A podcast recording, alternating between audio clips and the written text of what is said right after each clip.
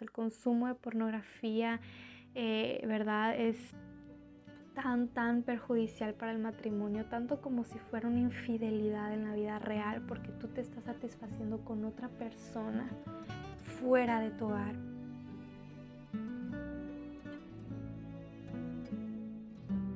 Estás escuchando la segunda parte de esta serie titulada La pornografía ha pisado mi hogar.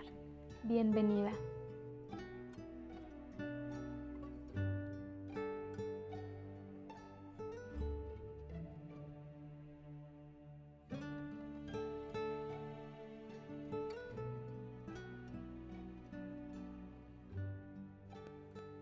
Continuamos con esta serie acerca de la pornografía y en el episodio anterior de esta estuvimos hablando, ¿verdad?, de cuando la pornografía ataca nuestro hogar por medio de uno de nuestros hijos.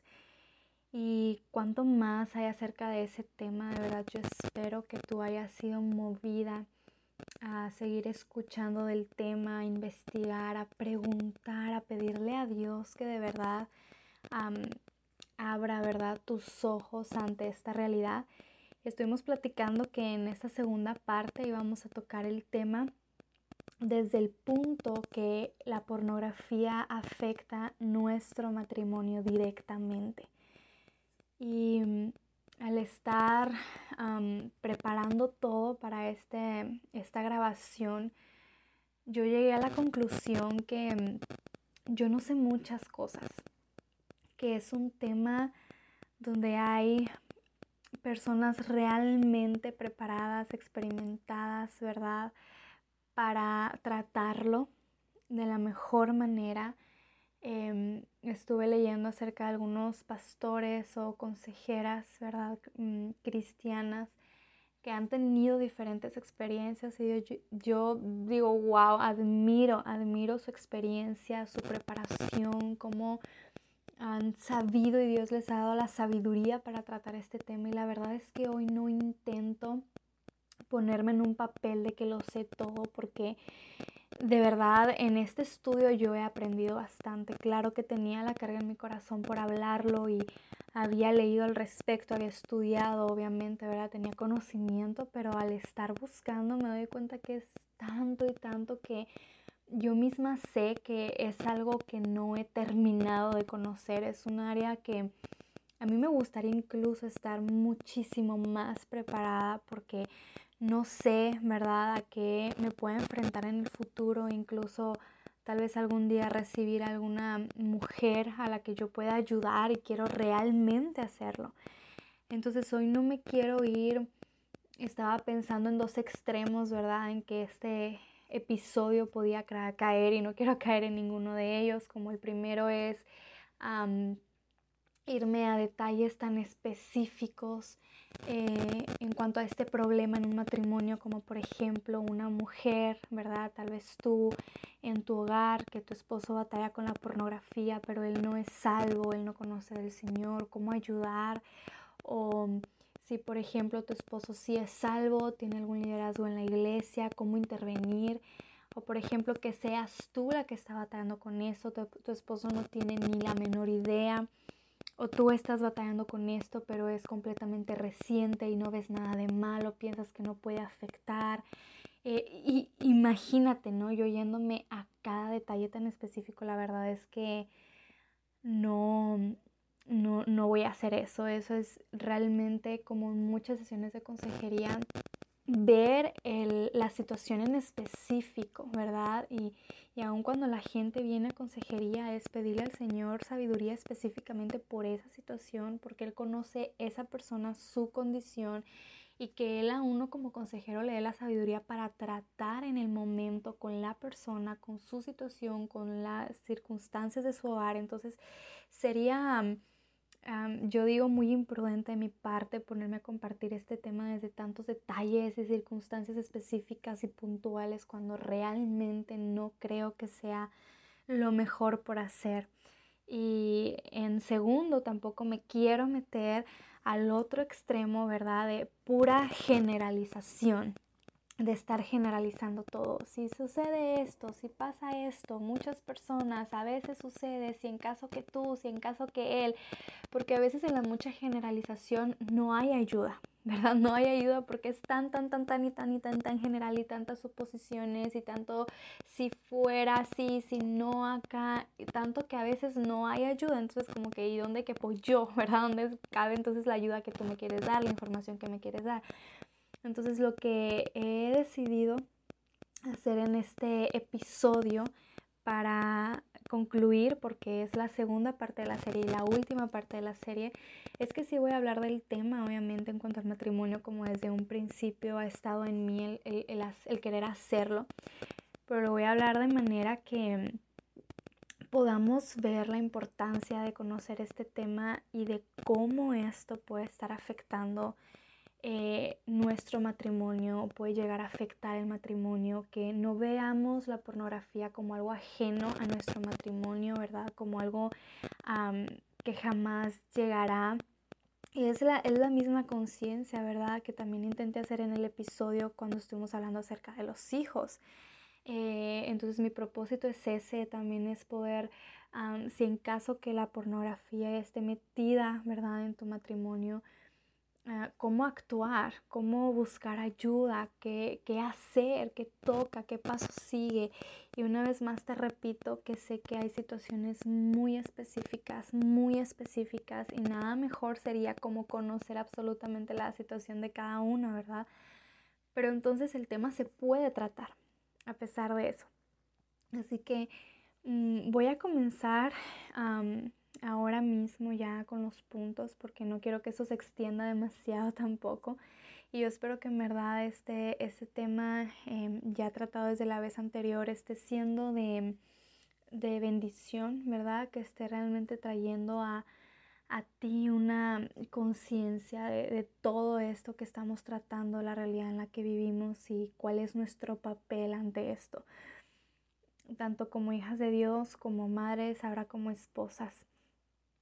Eh, la pornografía ha tenido muchas, por así decir, yo llegué a la conclusión después de leer tanto y tanto de la pornografía, de definiciones, desde cuándo, cómo ha salido, primero en este medio, luego en estos medios, ahora en estos.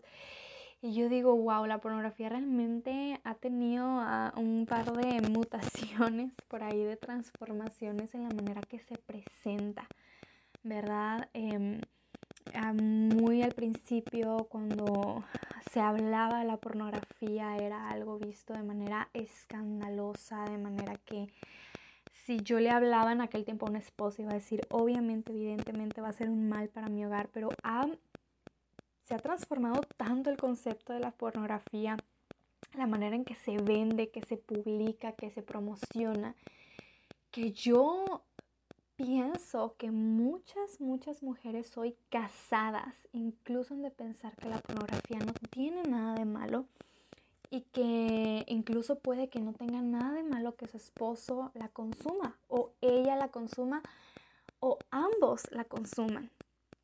Y yo de verdad llegué a esta conclusión porque al estar estudiando de todo esto me di cuenta que hay muchas parejas que aún consideran bueno para su matrimonio el consumir pornografía.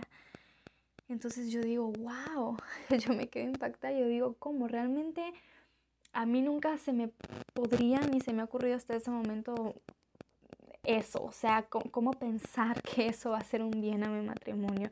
Y, y el argumento que estas parejas han dado, ¿verdad? Es que eh, bueno, creen que el consumir pornografía como pareja les puede ayudar en su intimidad, eh, que puede avivar el fuego, ¿verdad? Entre, entre ellos y que les va a ayudar a ser como más productivos, ¿verdad? Y, la verdad es que nada puede estar más lejos de la realidad.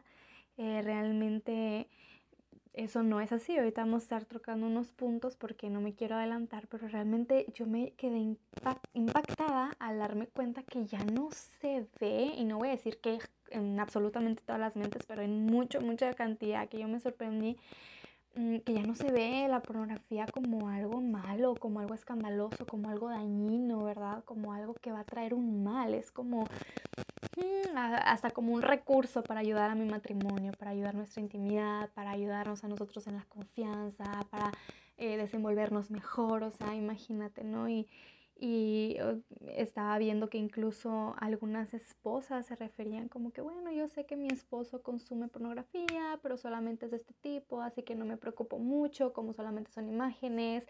O sea, puedes creerlo, hoy incluso también eh, mujeres expresando como yo he consumido pornografía o yo consumo pornografía, pero ya se ve como lo normal, ¿no? Como que un hobby más, como algo más que hacen los humanos para entretenerse y y la verdad es que yo también me he dado cuenta en algunos medios, ¿verdad?, de, de, comunicación, sobre todo en el Internet, cómo intentan normalizar todo esto de que, ah, el ser humano normalmente consume pornografía. Y como decía en el episodio pasado de esta serie, que cómo lo quieren normalizar en la mente de nuestros jóvenes, ¿verdad? De que, ay, un joven es normal que vea pornografía, como, ay, mamá, tu hijo obviamente cierra la puerta y que está haciendo ver pornografía, como que es normal, está en edades, ¿sí me entienden? Y, y quieren, quieren normalizarlo a toda costa e increíblemente el enemigo ha ganado mucho terreno en la mente de esposos y esposas en cuanto a esta mentira.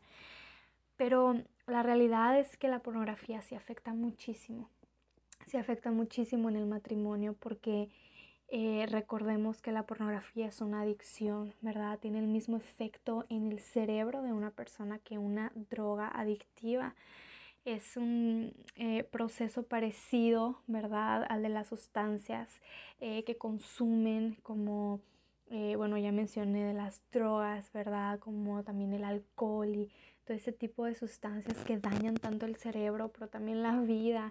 Y, y, estamos mencionando que es el mismo proceso tanto de caer de la adicción como el proceso doloroso y difícil de salir de esa adicción. Entonces siempre habrá esa necesidad que produce de tener más y más eh, de eso, ¿verdad? Más cantidad y cada vez de un nivel más fuerte, tal vez más explícito, más real y, y más frecuente. Entonces es una adicción y esto obviamente afecta. Pero en un matrimonio es muy triste porque uno de los daños que hace la pornografía es que distorsiona la percepción de la intimidad sexual. Eh, es un peligro muy grande porque la pornografía se convierte en el encuentro sexual de dos seres, ¿verdad? En una experiencia grotesca, erótica. Y, lo que pasa es que cualquiera de los dos o ambos en el matrimonio que estén consumiendo este tipo de, de contenido, eh, comienzan a satisfacer sus mentes con algo fantasioso, con algo irreal y a veces piensan que el tener este tipo de sensaciones puede ayudar en el matrimonio, pero eso no es así porque nunca se va a comparar, ¿verdad? La, la sensación que crea este erotismo irreal, ¿verdad? Al que se puede llegar a experimentar eh, en la vida real. Eh, entonces, el esposo con la esposa, es, es increíble la forma en que se muestran, ¿verdad? Por medio de la pornografía, todo ese tipo de relaciones que no pueden estar más lejos de lo que Dios diseñó para el matrimonio. Y mm, bárbaramente eh, he leído que una persona estaba comentando, no voy a dar la, la referencia a donde lo leí porque es un sitio donde al final me di cuenta que era un sitio católico porque yo dije aquí como que algo no cuadra, algo no cuadra. Estaba leyendo, leyendo y después me di cuenta que era, estaba en un sitio católico. Pero esa persona estaba diciendo que, bueno, equivocadamente, obviamente equivocadamente, ¿verdad? Que, que alguien en consejería le comentó que bueno, es que no tiene nada malo la pornografía, no sé por qué pues satanizan tanto las relaciones sexuales en el internet, si fue algo de Dios, fue creación de Dios, Dios hizo al hombre y la mujer para que monaran perfectamente y disfrutaran de esta intimidad. Entonces, es como cuando Satanás envuelve, ¿verdad? Sus mentiras con poquito de verdad, pero así como un revolú bien que tú no sabes ni por dónde empieza ni por dónde termina. Tiene algo de verdad, pero no puede ser más mentira. Y algo así estaba diciendo esta, esta persona en el blog que alguien vino a consejería y le expresó. No, pues es que la pornografía no tiene nada de malo, sí. Y, decía esta persona, yo estoy de acuerdo con que los niños no lo consuman porque no están en la edad. Bien, bien a él, ella, o no sé quién sería quien fue a, a consejería, si él o ella, ¿verdad? Pero esa persona relataba que la opinión era que sí, estoy de acuerdo que tales edades no se consuma, talala, pero bueno, al fin de todo es algo bueno y si tú lo ves o lo ve tu pareja contigo, pues no tiene nada de malo, Dios lo creó y bueno. Entonces eh, uno puede llegar a caer en eso y, es completamente equivocado porque la intimidad que Dios diseñó para el matrimonio es algo hermoso, es algo puro, no es para nada como lo muestra la pornografía, algo grotesco, algo a veces violento, algo meramente sexual y físico y que obviamente está tan relacionado con la fornicación, con el adulterio, con, adulterio, perdón, con las violaciones, con la trata de personas. E, es obviamente eso no tiene nada que ver con lo que Dios diseñó en la intimidad y yo sé que eso ya sería como meternos en otro tema, no quiero perderme en eso, pero nosotros sabemos que la intimidad que Dios diseñó para el matrimonio es algo completamente hermoso que alguien puede llegar a experimentar y es bien increíble porque una vez escuché de un pastor hace años, me acuerdo que yo estaba soltera, pero un pastor nos dijo eh, en una sesión de consejería a un grupo de jóvenes que estaba comprobado que muchos, muchos de aquellos que se proclamaban, ¿verdad?, ser cristianos, eh, alguna religión o que por cierta manera ellos se sometían a lo que decía la Biblia de no tener relaciones antes del matrimonio, sino dentro y todo lo demás, que estaba comprobado que ellos disfrutaban su intimidad en casa como algo único, como algo tan diferente a lo que experimentaban muchas parejas en el mundo que lo hacían simplemente por puro placer sexual. Y yo creo que ahí también tiene algo que ver que Dios bendice, ¿verdad? Eh, el hecho, como lo expresa la Biblia, el hecho sin mancilla, que Él bendice realmente ese hogar, esa intimidad entre esposos que es agradable, ¿verdad? Delante de Él, aquel esposo, esposa que se respetan, que se aman, que son fieles, que son leales, que han hecho las cosas correctamente.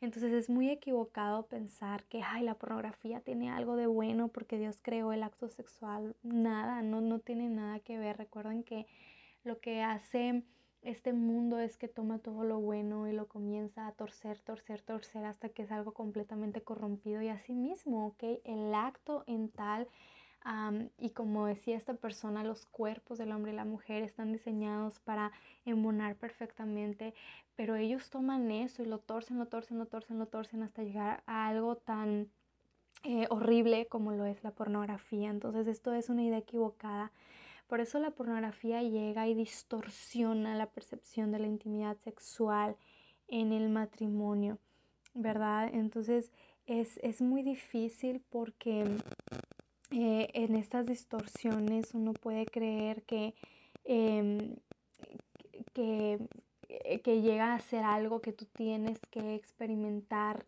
meramente viendo algo incorrecto, que tú solamente puedes llegar a experimentar ese deseo por medio de una pantalla y que ya no son capaces de experimentarlo realmente, físicamente.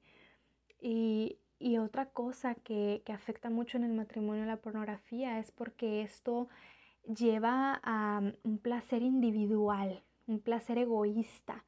Y nosotros sabemos que la intimidad en el matrimonio, la intimidad sexual, es también estar pensando en el otro, ¿verdad? Es también estar pensando en tu pareja, en su placer, en algo que disfrutan juntos, ¿verdad?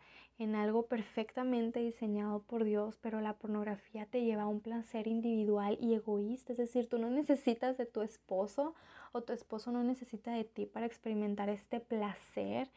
Y ahí nos damos cuenta que lo que Dios diseñó va mucho más allá del placer físico, también es algo mm, espiritual, algo en la mente, en el corazón, es algo tan hermoso, pero la pornografía lleva todo a lo físico, ¿verdad? A lo egoísta. Entonces, eh, realmente en este mundo que lo único que quiere, ¿verdad? Es que cada quien satisfaga sus deseos en todas las áreas de la vida así lo ha hecho también por medio de la pornografía. Tú puedes satisfacer todos tus deseos y ambiciones ya rápido y tú solo, ¿verdad? En cuanto a la pornografía, sin necesidad de tu esposa, sin necesidad de tu esposo.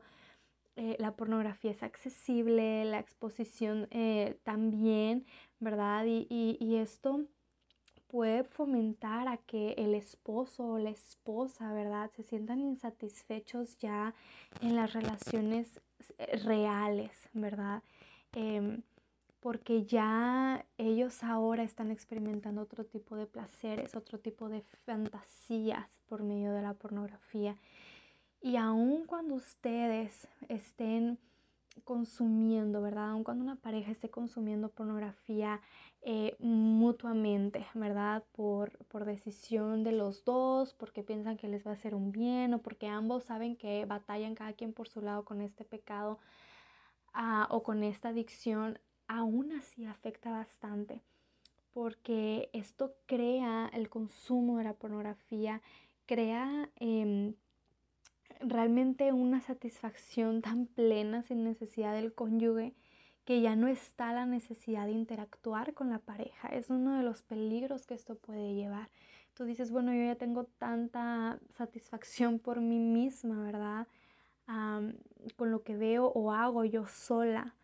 O tu esposo puede pensar lo mismo, que ya no necesito a mi cónyuge, que ya no es lo mismo. Es increíble porque eh, esto puede llegar a donde realmente uno no piensa cuando comienza a verlo como que hay algo pues que no tiene nada de malo, ya estamos casados, ya hemos hecho tantas cosas, que damos pornografía no es nada del otro mundo, pues un soltero sí, porque él nunca ha experimentado, pero nosotros de casados que ya experimentamos, ya podemos ver. Eso es completamente equivocado. Y otra cosa completamente equivocada que yo escuché en persona de una joven, de una conocida que ya está casada, que obviamente no voy a dar muchos detalles, pero esa persona eh, de una iglesia una vez me comentó que ahora que ella estaba casada, ella y su esposo habían decidido que iban a poder comenzar a ver ciertos tipos de películas obviamente con contenido pues sexual explícito. No era en sí ponerse a ver pornografía, pero películas que obviamente traen todo ese contenido, ¿verdad? Que es, lo mismo, pero un poco más disfrazado, por así decirlo. Y y ella dice, no, pues es que cuando estábamos solteros no lo podíamos ver porque obviamente no sabíamos, nuestras mentes se tenían que mantener pues como ingenuas, puras, inocentes, pero ahora que ya estamos casados, ya como pareja, no le vemos nada de malo a tener ese tipo de contenido entre los dos, nadie más lo está viendo, solamente él y yo, que ya hemos visto ciertas cosas, ya hemos hecho ciertas cosas. Y wow, o sea, a mí se me hace muy errado obviamente ese pensamiento y muy peligroso porque... Eh, tú no sabes a dónde puede llevar todo esto, ¿verdad? De empezar a tener ciertas, ciertos, eh, eh, ¿cómo, es la palabra? No quiero decir la palabra mal, pero bueno, a quitar ciertos límites, a, dar lugar, ¿verdad? A estas cosas por pensar que como no, ya somos un matrimonio, podemos. seas matrimonio, no seas matrimonio, tú sigues siendo carne, tu esposo sigue siendo carne y sigue causando en ti lo mismo que causaría si estuviera soltera todavía y en tu esposo igual, sigue siendo la misma persona, sigue siendo la misma carne, el mismo pecador, la misma debilidad y ese tipo de contenido va a causar en él eh, hace absolutamente lo mismo que cuando estaba soltero, ¿verdad? La misma tentación, la misma fantasía, le va a volar la imaginación al mismo nivel o tal vez a más porque ha experimentado otras cosas. Entonces son tipos de, de pensamientos equivocados y para esto yo te quería mm, eh, hablar acerca de algo que, que, encontré porque me abrió mucho los ojos con esto que estamos tratando justamente. Y es em, una publicación que hizo la revista de The New York Times en el año 2000 en el mes de mayo y escribía un artículo acerca de todo esto de la pornografía y estaba relatando la historia de una mujer de 34 años que eh, descubrió que su esposo consumía pornografía. Primero obviamente la consumía a sus espaldas, pero una vez ella relataba que su esposo pues supo que, que ella se dio cuenta, que lo comenzaron a platicar, dice que ella al principio como que no lo vio tan mal y que no le sorprendió tanto. Bueno, yo no sé por qué, ¿verdad? A lo mejor no le sorprendió tanto a su esposo o la situación en sí. Yo no sé por qué dijo que no le sorprendió tanto, pero que lo platicaron y que bueno, al final ella terminó viendo, consumiendo pornografía junto con su esposo. Al final terminaron los dos adictos en, este, en, esto. Em, y dice que ella al principio lo veía como que, ah, no era algo muy frecuente, de vez en cuando veían algo, venían algún tipo de contenido, se compartían y hasta ella pensaba que como les estaba haciendo algún favor de confianza en la relación. Pero dice ella que todo comenzó a cambiar cuando ella eh, se daba cuenta, pues, cómo es posible que mi esposo, ¿verdad? Para poder tener una intimidad conmigo tenga que encontrar primero placer en otra mujer que está viendo. Tenga primero que encontrar ese mm, satisfacción primero en alguien que no soy yo y asimismo yo en alguien que no es mi esposo, como comenzar a entrar en ambiente por medio de otros hombres y de otras mujeres y como que eso dice a ella que le empezaba a invadir el pensamiento y comenzaba a pensar que eso no estaba bien y, y esto ella le tenía inquieta porque ella se comparaba con las mujeres que veían obviamente en acción y decía, no, yo no soy así, yo no tengo ese cuerpo, ¿Será que cuando mi esposo está conmigo, él piensa en otra mujer eh, o en otra figura o en una fantasía y no en mí? Y como que eso le empezó a hacer sentir incómoda de ver este contenido con su esposo. Y ella se lo platicó en ciertas ocasiones, pero él como que, mm, no, no, claro que no, ¿verdad? Etcétera. Y no delata mucho el artículo en la revista de, de qué eran sus conversaciones pero ella dijo algo que a mí me, me, me sorprendió mucho. Ella dijo, ella relataba en el artículo, ¿cómo puedo competir con cientos de otras desconocidas que ahora están en nuestra cama en su cabeza? Y ella dice, nuestra cama, en donde una vez fuimos íntimos, está llena de innumerables extrañas sin rostro ella se comenzó a dar cuenta que más allá de hacer un bien, eso estaba destruyendo su intimidad, estaba destruyendo su matrimonio, estaba eh, entrando como un veneno, ¿verdad? En mil inseguridades que ella tenía y ahora se las transmitía y él intentando, no, ¿verdad? Disiparlas, pero e, era algo que ella no podía sacar de su cabeza. El artículo se queda hasta ahí, el que relata la, la revista pero yo desconozco qué pasó después, ¿verdad? Con ella, pero a mí me, se me hizo increíble cómo ella terminó pensando. Y es eso es la verdad. Em, el Dios diseñó esto tan hermoso como para que no encontráramos satisfacción en nadie más, sino en nuestro cónyuge. Eh, para que eso fuera suficiente, para que eso fuera un placer completo, ¿verdad? Y, el mundo intenta vendernos la idea de que puede haber más placer fuera del matrimonio. No te tienes que quedar con la intimidad en tu cuarto. Puedes tener un poquito más de placer de vez en cuando por otros medios, sola, ¿verdad? Y como hijas de Dios debemos de tener mucho, mucho, mucho, mucho cuidado. Yo me acuerdo cuando en consejería prematrimonial una hermana, obviamente faltaba muy, muy, muy, muy, muy poquito para mi boda. ella no quería hablar de estos temas es faltando tanto tiempo para mi boda porque obviamente yo soy carne también. Pero faltando muy poquito tiempo para mi boda recibí el consejo de, eh, de leer el libro de Cantares. Y ella me, me animó a sacar como todo e-, era un, era un, estudio, ¿verdad? Pero más que nada recuerdo que me animó a sacar como, como la Sulamita se expresaba, ¿verdad? De él, de cómo ella hablaba, que era su, su placer completo, que solamente le satisfacía, que solamente él le llenaba, o sea, era algo, cuando yo empecé a darme cuenta de esos detalles, era algo increíble cómo se expresan. Por ejemplo, en Cantares 7 dice, tu estatura es semejante a la palmera, y ah, bueno, ahora él está diciendo a la sulamita, ¿verdad? Tu estatura es semejante a la palmera y tus pechos a sus racimos. Yo dije, subiré a la palmera, tomaré sus frutos, sean tus pechos como racimos de la vid, el perfume de tu aliento como manzanas y tu paladar como el mejor vino. Y me encanta porque encantar es cómo encuentras tú el verdadero y completo placer entre esta pareja, el deseo de él solo para ella, el deseo de ella solo para él y que ella se deleitaba, ¿verdad?, en saber que su pareja solamente tenía satisfacción estando en sus brazos y viceversa. Y, me acuerdo que esto a mí me, me, ayudó bastante y aún después de mi matrimonio recuerdo que para un estudio que iba a dar a unas hermanas, yo volví a estudiarlo eh, con este mismo enfoque y ya como casada pues uno lo ve de manera diferente, ¿verdad?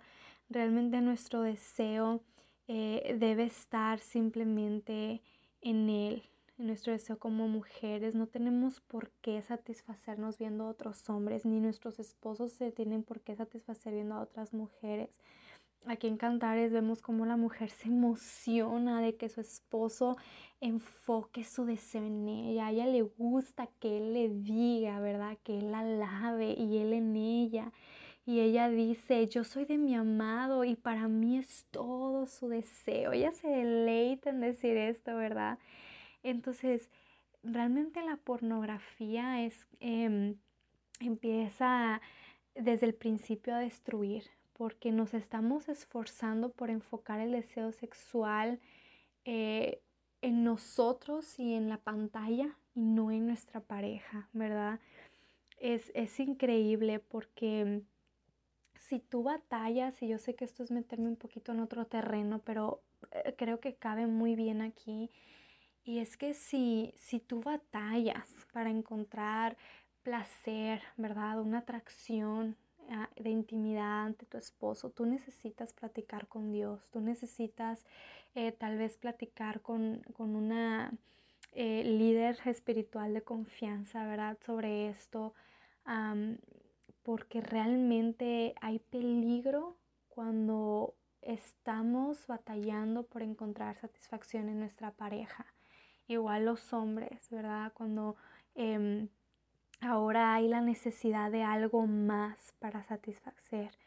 Es, e, eso ya es un gran problema y entonces aquí es cuando viene la pornografía, no te preocupes, él no te satisface o ella no te satisface como antes, aquí estoy yo. Como, ¿verdad? Que él te satisfaga en un 50% y yo te satisfago en otro 50%. Eh, eh, si él te satisface en un 30, ahora yo lo hago en un 70. Y, ahí es cuando está toda, toda, toda la, tentación. Realmente es increíble cómo la pornografía es un placer, como decía hace unos minutos, individual y egoísta. Y debemos de tener mucho cuidado en nuestros matrimonios con esto. Hay que buscar dirección de Dios. Si tú dices, gracias a Dios, hermana, en mi hogar no ha llegado eso, mi matrimonio está libre, mira, orar.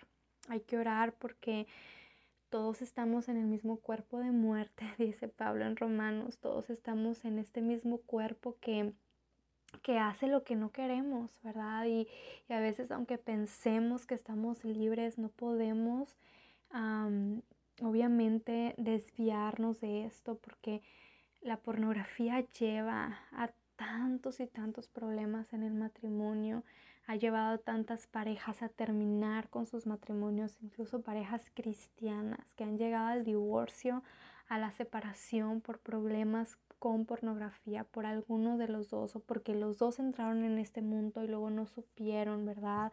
Em, detenerse, entraron juntos pero salieron completamente separados. El consumo de pornografía, eh, ¿verdad? Es tan, tan perjudicial para el matrimonio, tanto como si fuera una infidelidad en la vida real, porque tú te estás satisfaciendo con otra persona fuera de tu hogar. Mm, y yo recuerdo la Biblia donde dice que un hombre puede adulterar simplemente con ver una mujer. Y yo me pongo a pensar cuántas mujeres, hijas de Dios, adúlteras, por estar consumiendo pornografía y cuántos varones, hijos de Dios, adúlteros por estar consumiendo pornografía. ¿Verdad? Es, es increíble de verdad que hay que, hay que buscar ayuda, hay que pedir dirección del Señor. cuando el deseo sexual apunta a, a, alguien fuera del matrimonio, ¿verdad? Ahí hay que prender la alerta. Entonces, sé que pueden haber ciertas cosas prácticas, como terminé el episodio anterior a estas, en esta serie de los hijos, ¿verdad? Cosas prácticas que se pueden hacer, tener cuidado con los teléfonos, accesos, todo esto.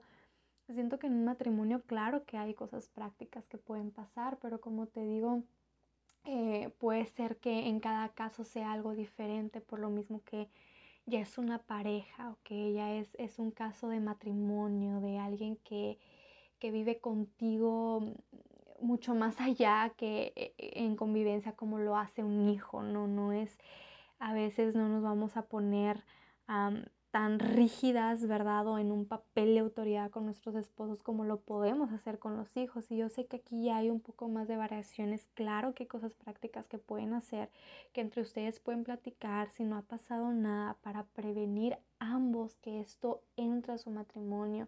Y yo creo que así sería mucho más fácil, ¿verdad? Que antes de que esto suceda, ambos platiquen, ambos tengan el deseo de hacer que esto no entre, ¿verdad? De tal vez pasar tiempo juntos en oración, ambos ser muy sinceros uno con el otro, si en algún momento llega a haber cierto tipo de lucha, ser muy transparentes, tener acceso a todo uno del otro, teléfonos, dispositivos, todo ese tipo de cosas que pueden ser prácticas, buscar ayuda, buscar consejería, a lo mejor no ha llegado a tu matrimonio, pero preguntar del tema a tu pastor, pedirle que ore por ustedes, como les dije la vez pasada, orar por este pecado con nombre propio en nuestras oraciones, pidiéndole al Señor que nos libre de eso, claro que sí, porque realmente está la orden del día, tú lo sabes, tú que utilizas internet, si estás escuchando este podcast, es porque navegas por internet, tal vez por alguna red social, te has dado cuenta que este contenido está en charola de plata. Y no podemos creer que nunca va a pasar, que nunca va a entrar por medio de nosotras, por medio de nuestro esposo o por medio de un engaño del enemigo, por medio de ambos a nuestro matrimonio. Entonces, claro que va a haber cosas prácticas, pero yo creo que ya eh, tratando este tema del matrimonio es algo que tienen que hablar más como pareja.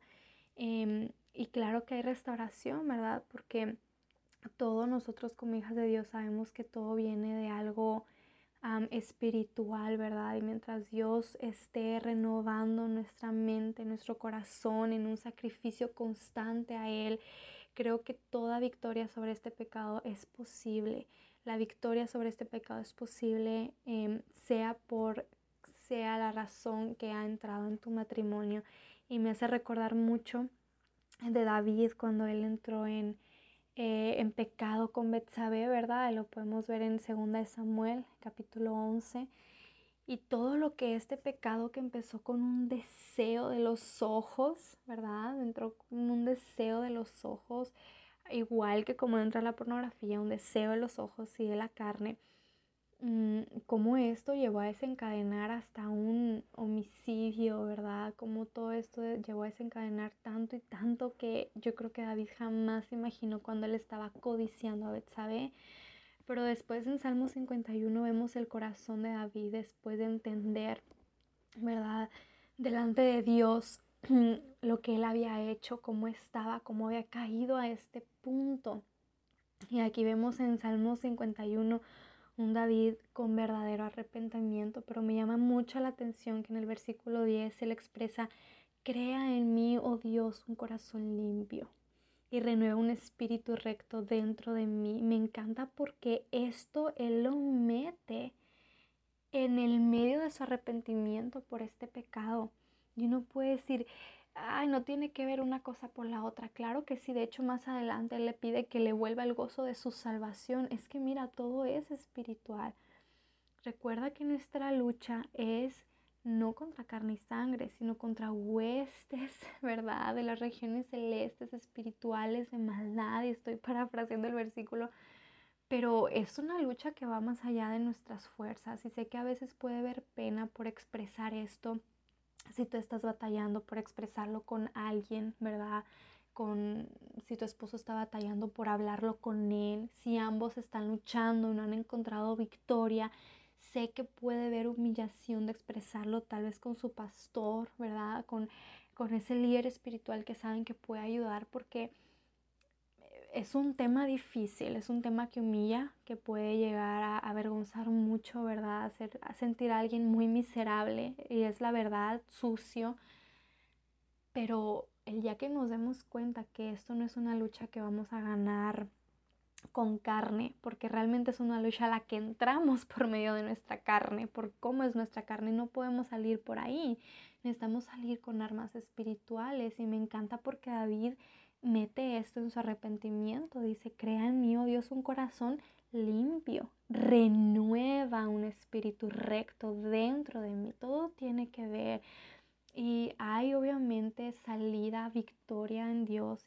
Y hay que animarnos, hay que animarnos a buscar esta victoria de la manera correcta, a luchar con esto de la manera correcta, tener mucho cuidado con lo que el mundo nos intenta vender, con estas ideas equivocadas, ¿verdad? Comunícate constantemente con tu esposo, ah, habla con él, oren juntos, batallen esto juntos. Y mira, si es una lucha que él está teniendo y tal vez tú dices, hermana, yo ya estoy harta, es una lucha que él tiene, no hace nada, o sale y luego vuelve a caer, no lo dejes solo en su lucha si tú por alguna razón ya sabes, nunca le has dicho díselo y pelea junto a él, y si él sabe que tú estás enterada, pero esto se ha hecho como que, ay, tu pecado por allá y yo por aquí sigo con mi vida, mira, ayúdalo, lucha con él. Obviamente tú en tu intimidad puedes orar por él, pero ayúdalo a salir de esto, platíquenlo, háblalo, anímalo, aconsejalo, anímalo que vaya a consejería con el pastor, anímalo que lo exprese, que pida ayuda, porque de verdad van a poder pasar años y él nunca va a salir de eso. Y, y o lo mismo contigo, pero obviamente estoy hablando acerca ahora de que él esté batallando y tú estés como ajena a esa batalla, ¿verdad? Tú debes estar a su lado porque si bien sé que es algo difícil, yo no lo he experimentado, pero sé que el, saber, ¿verdad?, que tu, pareja está batallando con esto es una sensación muy fuerte. Eh, tú te sientes tal vez engañada, humillada, decepcionada y no sé cuántos sentimientos más y obviamente es difícil, no es como que, ah, mire, está batallando con cualquier otro pecado y vamos a animarnos juntos, ¿no? Yo sé que es algo muy fuerte de asimilar, pero tú debes de ver que la victoria puede ser en las manos del Señor y que tu esposo necesita ayuda, que tú necesitas acompañarle.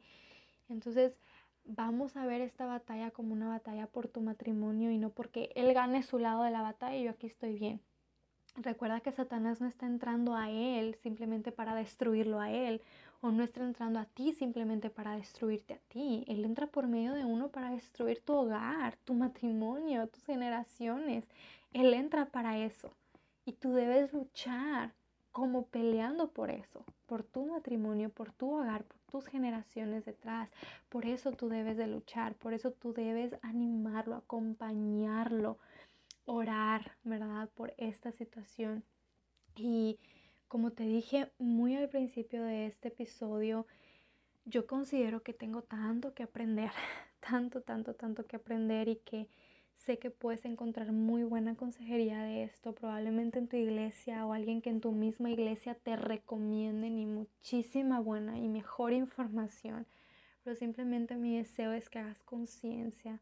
De verdad, no hay lucha que Dios nos pueda, eh, en que Dios no nos pueda dar la victoria, ¿verdad? Que por medio de Él podamos alcanzar una salida una restauración y un renuevo en mente, en corazón, en actitudes, en absolutamente todo. Dios es grande, poderoso, hacedor de maravillas y lo puede hacer en tu vida, en tu matrimonio. Entonces vamos a confiar en eso, vamos a confiar en ese Dios que tenemos. Vamos a seguir adelante, ¿verdad? A no dejar de luchar y no cederle a Satanás nuestro matrimonio, nuestro esposo, nuestro hogar. Vamos a luchar por eso.